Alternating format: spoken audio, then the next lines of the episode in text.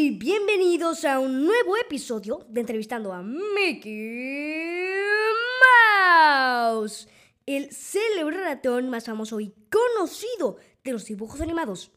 Con ustedes, Mickey Mouse. Hola a todos chicos, chicas, como ya mencionó mi buena amiga Calamarín, yo soy Mickey Mouse. Bienvenidos de nuevo a este podcast y lo sentimos por haber estado un poco desaparecidos por aquí. Pero hemos estado muy ocupados haciendo contenido fresco para ustedes. Pero bueno, hemos vuelto. Y les prometemos solemnemente hacer episodios cada martes y cada jueves. Así que espérenlos. Tienes mucha razón, Mickey.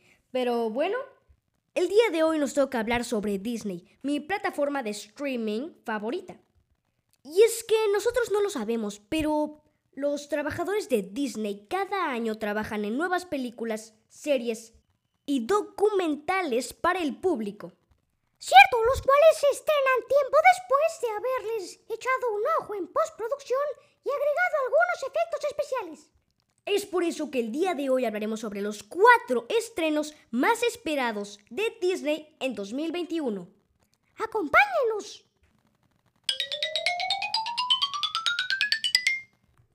Número 4. La Sirenita. El clásico animado de 1989 es adaptado con actores y animales animados de manera realista en computadora. La nueva versión de La Sirenita, dirigida por Rob Marshall, tiene como protagonista a la actriz afroamericana Halle Bailey, quien dará vida a Ariel.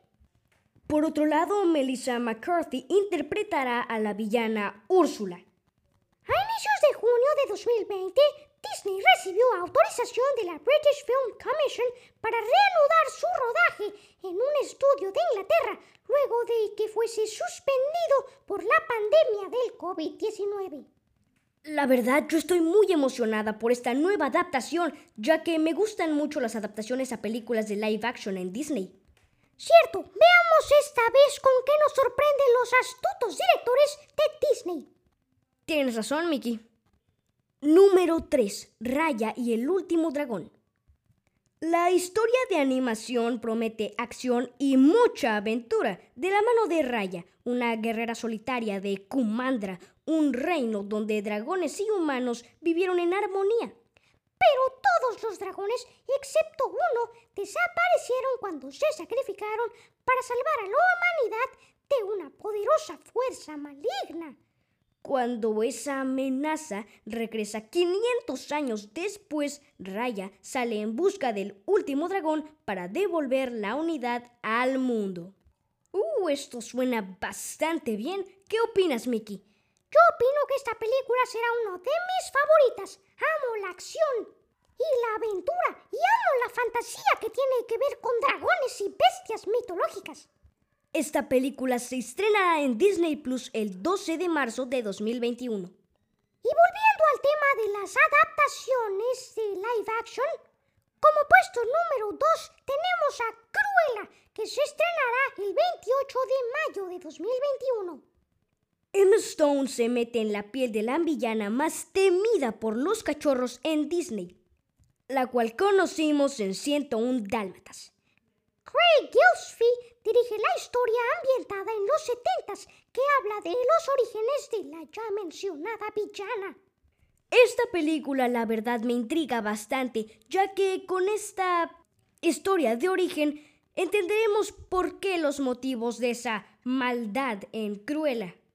La verdad a mí el tráiler me dejó con muchas preguntas. Y a mí con mucha intriga. ¡Wow! Disney sí que sabe dejarnos en suspenso.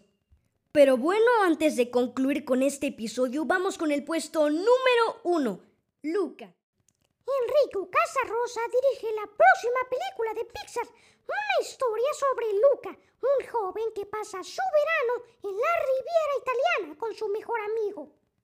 La trama, su amigo resulta ser un monstruo marino del otro mundo.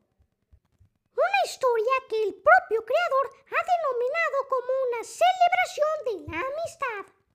esta película que se estrenará en Disney Plus el 18 de junio ha resultado una de mis favoritas en este top. Y aunque no he visto ni el tráiler, esa descripción ya ha logrado entretenerme. Tienes razón. Y bueno amigos, hasta aquí el episodio de hoy. Esperamos que lo hayan disfrutado, tanto como nosotros. Pero esperen, antes de que se vayan y dejen este episodio, queremos darles una noticia que en serio los va a impactar. Gala, lo pongo en tus manos. Gracias, Mickey. Pues amigos, esto no lo van a creer, pero algunos episodios atrás les dijimos que estábamos muy cerca de llegar a las mil reproducciones. Y sí, por fin, después de tanto trabajo, hemos llegado a la suma de mil reproducciones en este bellísimo podcast. ¡Woo!